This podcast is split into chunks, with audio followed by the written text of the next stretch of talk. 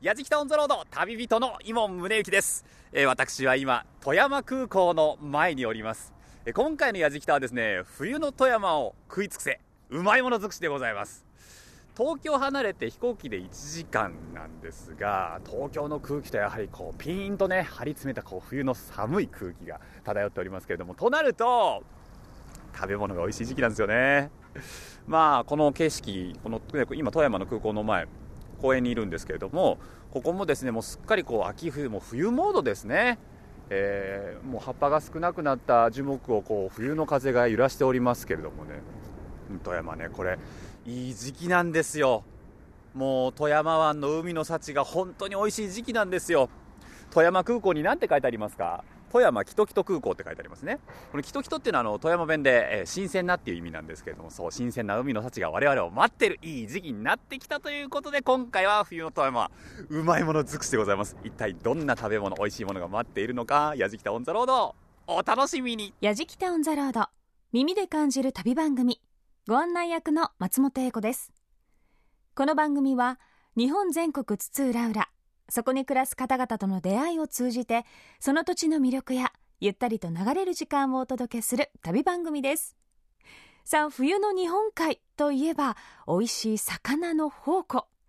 美味しいものがあるといえば当然伝えなくてはいけません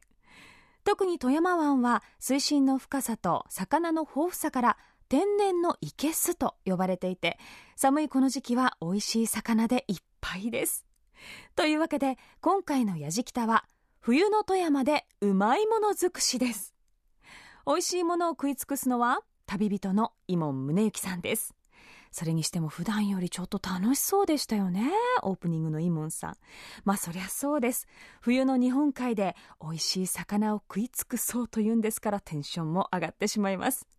旅の様子は番組ホームページの動画や旅日記でも楽しむことができますぜひホームページをチェックしながら聞いてみてくださいさてイモンさんは何回うまいと言うでしょうかでは食いしん坊ザロードスタートですさあ冬の日本海は美味しい魚の宝庫特に富山湾は水深の深さそして魚の豊富さから天然の生けすと呼ばれていて寒いこの時期は美味しい魚でいっぱいなんですそんな富山でまず向かったのが富山市内富山キトキト空港から車でおよそ15分富山名物のあれをゲットしますヤジキタ on the road 富山の名物いっぱいありますけどこれは絶対外せないだろうっていうねます寿司あもうほらリスナーさんも今想像できたでしょます寿司ね美味しいんですよねその富山名物ます寿司を扱っております味の笹吉さんにお伺いしておりますこちらの安村則光さんにお話を伺っていきます安村さんよろしくおは願いい、いたしよます、ろしくお願いいたします。こちら場所が富山市内のな町の駅っていう施設はいそうですの一角にはい味の笹吉さんのスペースがあって、はい店頭販売でます寿司を売られていると、はい、そうです。大人気ですよねます寿司はい、おかげさまでありがとうございます。そもそもます寿司ってなんでこんなに広まっていったんですかもともとは300年ぐらい前に、あの神通川っていう川に上がってくる、はいえーまああの魚を使ってですね、あの前田のお殿様富山城にいらっしゃったまあえー城主がえー家来に作らせたのが始まりと聞いてます。へえ、じゃあ本当に地元だけで、まあ、味わっていったものそうですね。最初は鮎だったと聞いてますが、鮎だんだんマスに変わっていったということ最で、初鮎だったんだへ鮎寿司だったそうです。えそれがますに変わっていっではい、それを、まあ、あの江戸の徳川家にですね、ええ毎年献上するようになりましてたはいそれから広まっていったとえ毎年献上するようになったってことは、やっぱはい最初に食べたお殿様が美味しいって言ったからですよね徳川吉宗八代将軍が絶賛したと聞いてますね米将軍が絶賛したはいお寿司、はいこれ間違いないですねこれねあのいろんな催し物例えばお正月の挨拶に行く時とか、はいえー例えば、えー、名誉の上司にですね、挨拶行くとかでみんなやっぱ丸いっていうのねあの要は縁起物っていうのもありまして、はいはいはいはい丸く何でも商談も収めるとかなるほどでそういう意味もありましてそういう利用をしたと持っていったという富山ってもう一人有有名もう一つ有名なのは薬うんで富山の薬もともと、えー薬の容器を使ったあの箱は、まあ、あの薬が入ってたそうなんですあ今のマス寿司の丸い形の丸い丸いわっぱっていわっぱのう木の箱ですね、はいそこには薬も昔は薬が入っててであの薬のあの行商というかねあの全国に置き薬うんうんありますね、はいはいはいその時にます寿司も持って回ったっていうのも聞いておりますそのれで売りに行ってたんですかマス寿司をやっぱり売りもあればお弁当もありのお弁当もありあとまああのごひいきなとこに挨拶に持ってったりはですから薬とマスっていうのは要はあのそういうふうにも広まっていったと聞いてますねあ、ははいい、まあマス寿司ね押し寿司なんで日持ちもしますもんねもともとはあのそういう慣れ寿司とかですねああはいはい発酵食品というか笹に巻いてやるっていうことはもう保存食なんではいはいはいそうかええ笹はですねあの抗菌殺菌じゃなくて抗菌菌が増えないっていう昔はおにぎりがね笹に巻かれてたとか、ですねまあ、笹団子とかもそうですがあのそういう意味では日持ちをすると、で3日間製造日入れて3日間ですからなるほど、はいお寿司とはいうもののそうですね長持ちしますよね、はいそうですね面白いなと思ったのはこちらでそのます寿司を作るはい体験ができるとそうです、おえー伺いして結構人気ありましてですね、ええあの観光バスであの来ていただいて大体80名ぐらいまではできますのでちょっとせっかくですから体験させてもらってもよろしいですかはいわかりましたよろしくお願いしますはよろしくお願いいたしますではます寿司の体験ということでですねはい先生お願いしますはい、うちの作家の小林さんも一緒に今回体験させていただきましたえーちゃんとセットになってるんですねはいでこれあの手袋とマスクをしていただきますあはいアルコールをしますはいアルコール消毒をはいはいでここに笹がありますんで、ね、笹がありますね笹をちょっとこうノット外しますからまるで焼き海苔のようにはいはいもう洗ってありますこれね濡れ濡れてますからなるほどで1枚手に取ってくださいはい一枚手に取ります、はいで裏表があります裏表がある表はツルツルで裏が鈍い色してあますね本当だわっぱの上に笹を乗せますが、はい、上を太いところを太い上方がにし上てで時計で言ったら12時なるほど AKB の大事なところは何ですかセンターはい当たりなるほどでセンターここなんですねこのあの真ん中をセンター合わせます、ね、せる合わせるとちょうどこの笹のここの重なりが1センチぐらいはい OK ですねはいはい次じゃあご飯に行きますはいはいでご飯はまずちょっと持っていただいておちょっとねですねソフトボール台のはいでそれ丸くします丸くする、はいちょっと右手丸くします手で伸ばしていいんですかはいそうですギュッと伸ばしぎゅーっと、結構力つ強くいってるよそうですね。はい、メインイベントの今度は魚でございますね。ははいああ増田い綺麗、サーモンピンクとはこのことかとい。でこれをですね、はいこのままこういう形で乗せますね。どうぞちょっと手に取って乗せてみてください。このまんま、はいいんですか、はい、三枚に切れてますから、それ一人一人分二人分ってなってますから、ここのお腹のちょとこちょうど手のねこうこう親指のお腹のところ親で指の腹のところでこうやって切ります。あはみ出たところが輪っぱに沿って押し付けると切れるわはでこれをですねここに乗っけるんです。あはあはあはあそうすると埋まるでしょこれ。 Yajikita on the road. おおできたできましたちゃんとこうお店で売ってる商品があ同じものです。できちゃうんですねもう一緒です。ですごいここにですね手作りって書いてあります。本当だ、はいこのようにしてじゃあ、はい皆さん手作りでやられてるとえうち全部手作りです、はい、全く同じやり方でございましてで賞味期限は工場では3日間ですね、はい今日作ったら明日明後日までなんですが、はいここは滅菌されてませんから2日間で食べてください明日の夜まで,、明日の夜はい、で冷蔵庫は入れないということで手常作りで温ね常温ですねご飯硬くなりますから常温ですはい、ありがとうございますこれまだ僕味見してないんですけど味見するのも楽しみですはいまあ、2回、ね、楽しんでもらえれば作って食べていやー貴重な体験ありがとうございましはい、どうもた、ありがとうございましたお世話になりました富山名物を扱っている味の笹吉で子どもたちにも大人気だというマスの寿司の手作り体験をしたイモンさんいや拍手も上がるくらい楽しそうでしたね手作り体験味見するのが楽しみなんて言ってましたけれども翌日自分で作ったマスの寿司をしっかりと食べたそうですもちろんとっても美味しかったということですが自分で作ったマスの寿司を自分で食べられるというのはめったにできない体験ですよね非常に羨ましいですさあ松本英子がお送りしている冬の富山でうまいもの尽くし続いては富山のうまいものを求めて氷見へと向かった矢敷太一行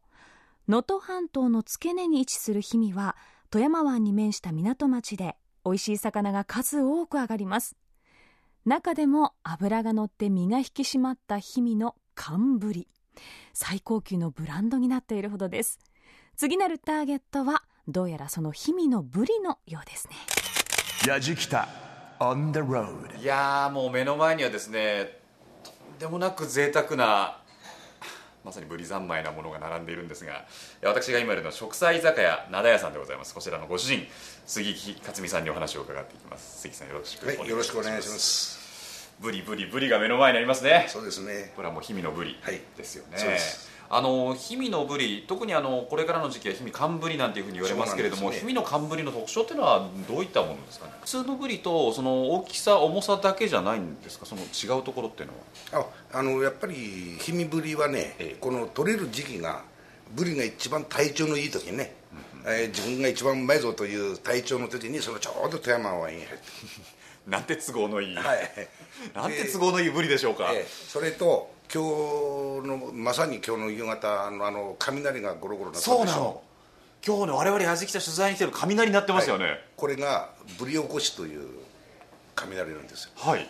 あられが降ってああいう雷がガラガラとなったらブリの本当の採石なんです。僕らが来たタイミングでそれがはい。えなんかこの聞くところによると氷見の冠宣言っていうのがあるってことはいですね、これはねまだあのもう1週間以内には出るんじゃないですかねあ1週間以内ぐらいには出ると思いますけどねひょっとしたら明日とかあ可能性あるかもしれませんえはい明日僕ら実はあの市場というかあに行くんですけどもし明日ドーンと上がっとれば、うん、まあまあ期待してますがうわーすごいタイミングですねこれまあね氷見の冠宣言が出たらそれから先はもう氷見で取れるのは氷見の冠というブランブランドがつそうですくんですよねそうなんですよこれ時期的にはいつ頃までなんですか大体ね2月いっぱいぐらいまでですかね、 2月いっぱい、うん、ただ毎日、えー取れない日もある、あうん、ー急になんか取れない日もある、まあそんな時はね、えーちょっと我慢してもらったり おすすめの食べ方ってありますかやっぱりね刺身が一番やと思いますけどおね刺身、うん今並んでいるこれブリのお刺身なんですが、はいはいえっとこれは部位でいうとどのあたりになるんですか、あね、の一番これが大トロですね大トロで、え刺身がまたー見大事トですねロだから、はいこの中に、えー大根おろしを巻いてあるんです大根おろしを入れてあるんですあ本当だでそれと一緒に、えー食べてもらったらあーもちろん油はこのブリの油は別にまずいわけでないんで、こういう美味しいところをこの大根おろしで食べるのも美味しいですこよういう食べ方したことないな多分どこにもお寿司かなと思ってねえ、はい綺麗な色ですよね、いでその隣に並んでいるのは、えー全部ね、ええー大体ブリで4分の1でいうと全部こう腹筋の方のあ下の方なんですよそうなんですか美味しいところなんですその他にもねこちらにはブリしゃぶがあってですね、はいはえーその奥にはこれカはマいはですか、はい立派ですこよの釜はね1匹に2つしか取れないんですよねですよねそりだゃかそうらですよねなかなか、 えー当たる人はあー食べれる人は少ないですその横にはブリ大根あぶり大根ですブリ大根これ色がえっとちょっとねえあのね、えー、氷見にはね、えその醤油味とはい味噌味があるんですよ、あ味噌味があるんではすかい、でうちは味噌味なんですはあだかそられこういうで色してるあ去年もねえ「えー氷見ぶりフェア」というので、えーその味噌と醤油とどっちが美味しいですか食べ比べしたんですよはいそれでやや味噌の方が多かったんかなああ、はい醤油よりはちょっとあっさり食べられるええそういうことですねねでも、まあ、私はもともと味噌味ですなるほど、くーちょっとじゃあお刺身いただこうかなそう早速ですからね順番に食べてみいいですか、はいじゃあ上の部分から、はいじゃあ赤身はのい強い部分からねいただきましょうおお おおうまいっすねうまいですうまいうまいです間違いないっすねあのー、ギュッとしてるでその大トロの部分はいですか、はい、大根おろし巻かれてますけど、こういう食べ方初めてなんでねえーそこあのわさびもちょっと乗せてねあはいはいはいじゃあそれちょっと乗っけて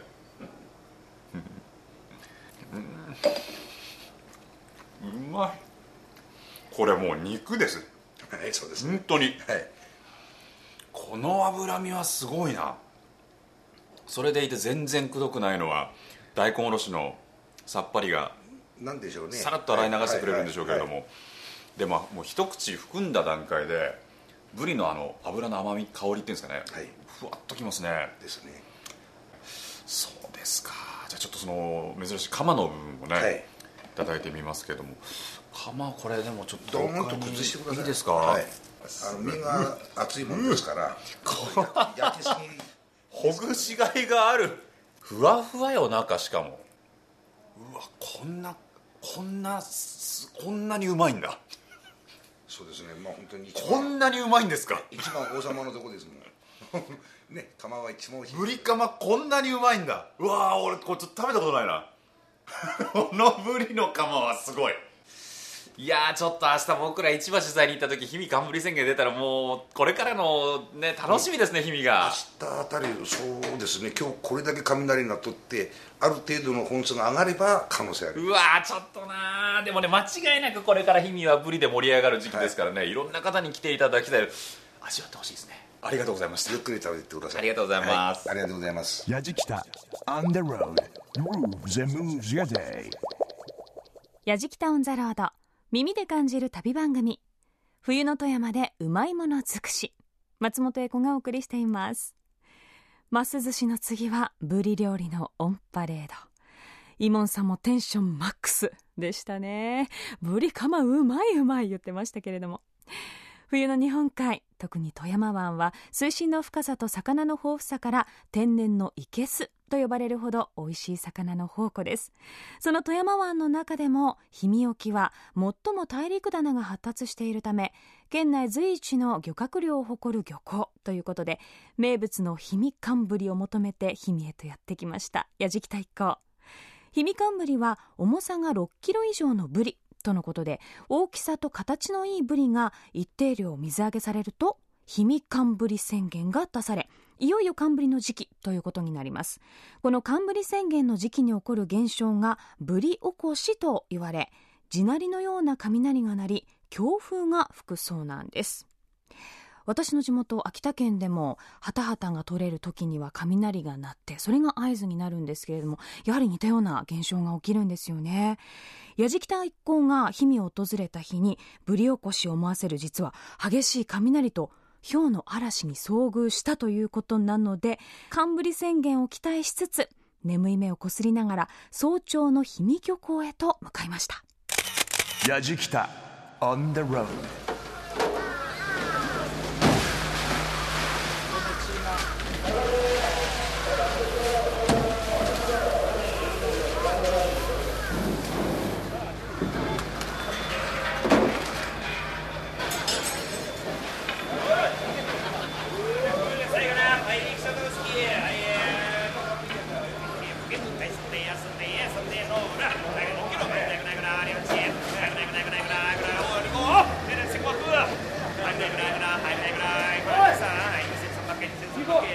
さあまだ朝も早い時間帯でございますけれどもね氷見漁港に来ております、えー、ブリの競りが目の前で行われていたりとかですねもうたくさんの魚で溢れていて活気がすごいんですが、えー、氷見観光協会の奥村さんにお話伺っていきますよろしくお願いします、はい、よろしくお願いします。おはようございます。おはようございます奥村さんとは昨日の夜から実は一緒だったんですけどもねご飯で一緒に食べてたんですけども実は昨日あの明日氷見の冠宣言出るかななんて話をしてたんですが我々がそれでご飯食べてる時も雷が鳴ってたんですけれどもそうですね。今日惜しかったですねはい。ブリは取れてたんですけど。すごい数でブリ上がってますけれども、はい。ただ今日は宣言は出ず出ずにだ。はいでもまあまあまあこれからこれだけの数上がってるわけですからこれからまさに最盛期ですもんねそうですね。もう本当これからが本格的なブリのシーズンになりますね。いやー氷見の男たちやっぱこう魚に携わる男たちの活気の良さっていうかかっこよさここでもちょっと感じることができたんですけどやっぱいいですね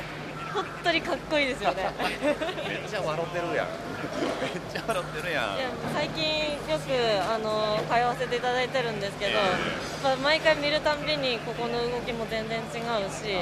活気も違うし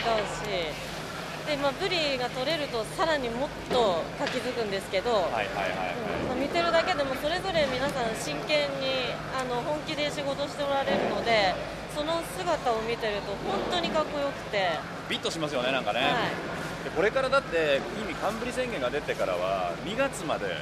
その活気がずっと毎日続くわけですよねそう柏いうこ休とみになる以外ははい、そういうことですすごいなまさに日々これから面白くなる時期ですねじゃあねそうですね、はいまあ、やっぱ年中たくさん魚は取れるんですけどやっぱこれこのシーズンがやっぱ一番美味しい時期なのでですよね、い僕もちょっとねさっきあの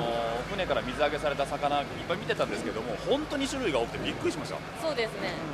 見てるだけでも本当数えきれないぐらいあったと思うんですけどあれなんだろうこれなんだろうみたいなね、はいありますしねあのこちらは、えっと場所さえ守れば一般の方も見学ができるんですかそうです今あの私たちがいる場所はあの見学することはできますのちょでっとあのあれなんですよね、競りが行われるところから赤階段上がって2階なんですが、ちょっと張り出しになっているところがありまして、いそこではこの活気、皆さんも多分見ることができるという、そうですただしこの2階といってもあの階段降りてちょっとほぼ1階のようなところもあるので、うん、そこからだとあの中貝さんと同じような目線で見られますのでなるほど、うんよりこう臨場感が伝わってくるような、うん、場所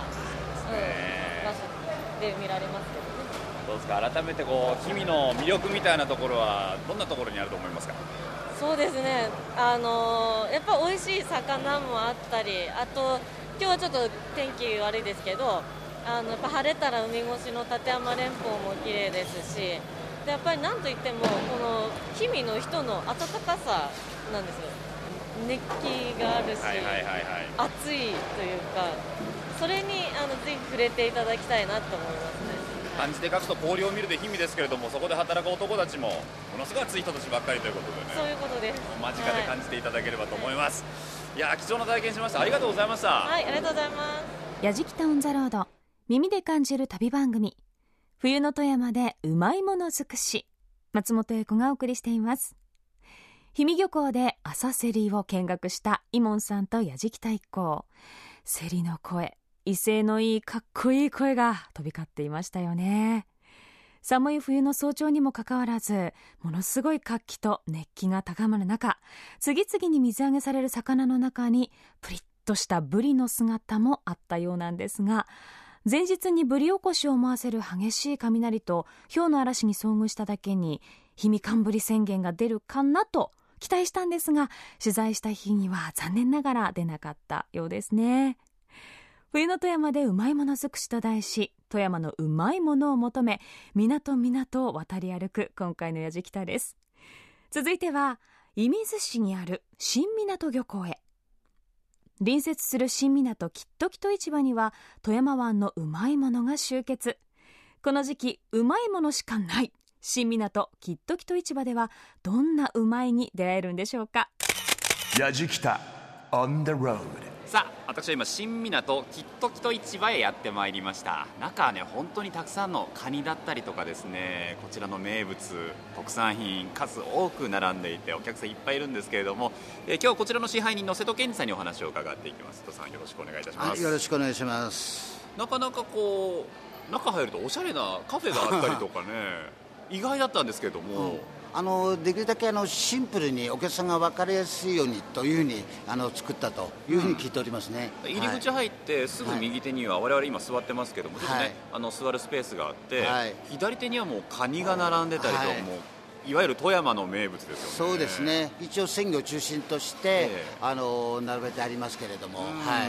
その他にもこちらにはどんなものが置かあれてるあの富山県内の特産品だとかお土産品を扱う場所であったり、ええまたあの200名を誇るレストランですはね、いはいはい大型レストラン、その他にまた、えー、5、60人入る、まあ、網焼き専門のレストランであり、またラーメン屋さんであったりとか、 いろいろあるなと喫茶とかね、はいはいはいそういったものがありますね。はいやっぱりでもこの時期富山の名物といえばズワイガニになるんですかねそうですねあの9月にもうズワイガニは解禁になりましたけども、ええあの11月に同じカニでも別の本ズワイっていう本ズワイガニが解禁になりまして、ええ今現在カニは2種類ありますねズワイとはい本ズワイ、その紅ズワイガニと本ズワイですね本ズワイと紅ズワイなんだそうです他にやっぱりあの白エビねそうですねはいうん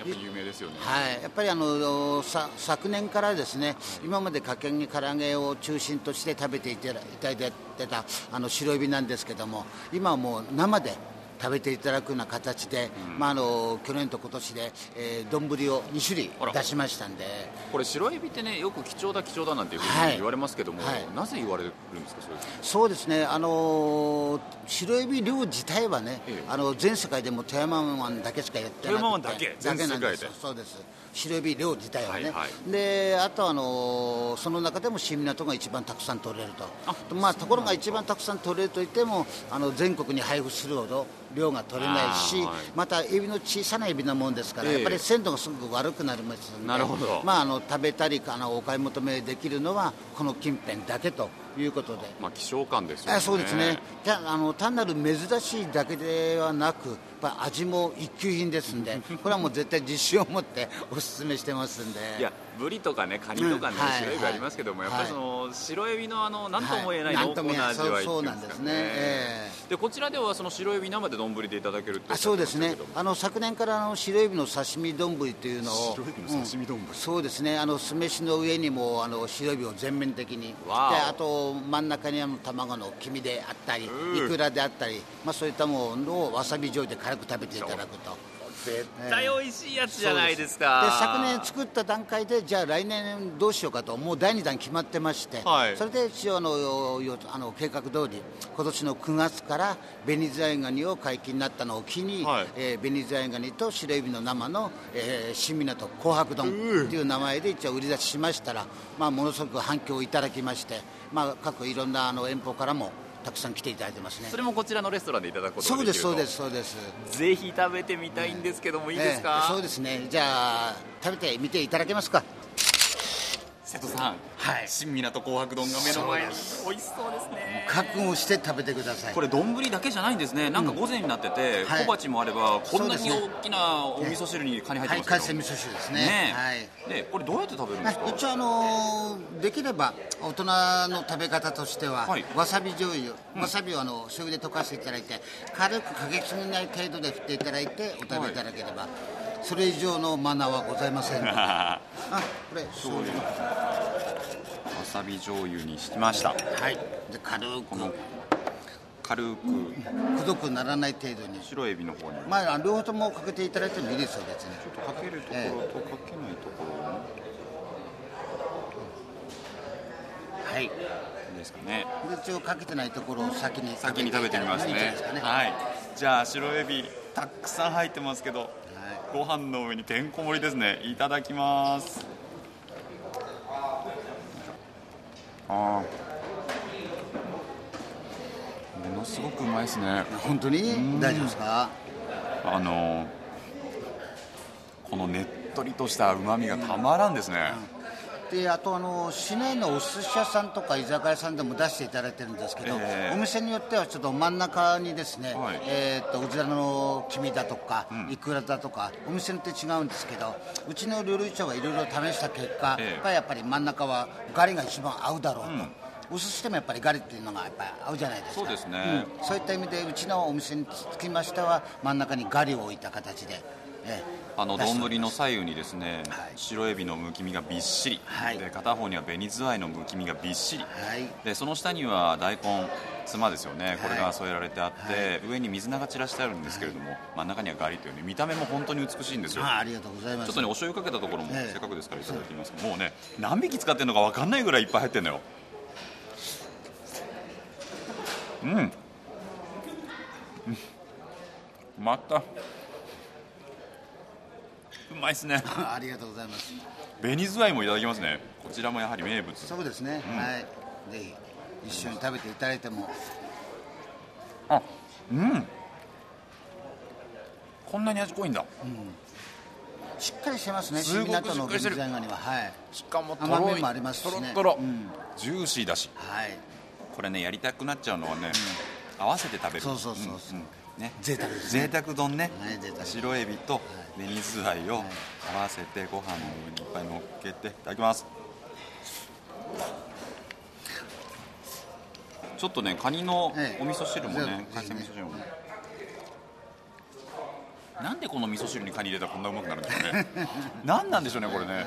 ものすごくうまいないやーでも新港にこんな美味しい名物があるなんてね、ここに来なきゃ食べられないですそうもんですねねぜひまた新鮮なこういった丼をねまたあの各いろいろなあの首都圏からの方も含めて来ていただければなというのを思ってますんで瀬戸さん、はいきっときっとの白い部ありがとうございましたああどうもありがとうございましたごちそうさまでしたねまよろしくどうもお願いしますありがとうございましたヤジキタ on the road 冬の富山でうまいもの尽くしということで、えー富山のうまいものをまさに食い尽くして きましたけれども矢じきたオン・ザ・ロードいかがだったでしょうかね寒くなると海の幸が美味しくなるってのはこう本当でしたねもうます寿司の手作り体験から始まりまして僕はそれだけでもこう初めての体験でとってもたた楽しかったんですけどもその後畳みかけるようにして氷見のブリだベニズワイガニだってね白エビだってねなんかこう富山でももう三大うまいものって言われてるものですよねズワイに白エビにブリこの全てが本当に美味しかったですあの氷見の冠宣言に立ち会うことはできなかったんですけどもねブリ起こしと言われるあの冬の雷を聞くこともできましたしねこっからまさにこの富山海の幸が美味しくなってきますぜひぜひ皆様も間違いないですから足を運んで堪能してみてくださいというわけで「やじきたオン・ザ・ロード」幸せな旅でした旅人は伊門宗行でしたやじきたオンザロード耳で感じる旅番組冬の富山でうまいもの尽くし松本英子がお送りしてきましたさてイモンさんは何回うまいと言ったでしょうかもう数えたくないですよねもうそれくらいにうまいを連発しておりました今回の富山旅ブリの釜に非常に感動していらっしゃいましたけれどもます寿司も自分で手作りして食べられたりとかカニも食べまくっていたりとか本当に羨ましい旅でしたね富山に美味しい魚を食べにふらっと出かけてみたくなっちゃいましたきっとお酒も美味しいんだろうな旅の様子は番組ホームページの動画や旅日記でも楽しむことができますまた放送終了後はポッドキャストでも配信をしていますのでぜひチェックしてみてくださいアドレスは www.jfn.jp スラッシュやじきたやじきたオンザロード耳で感じる旅番組ご案内役は松本英子でした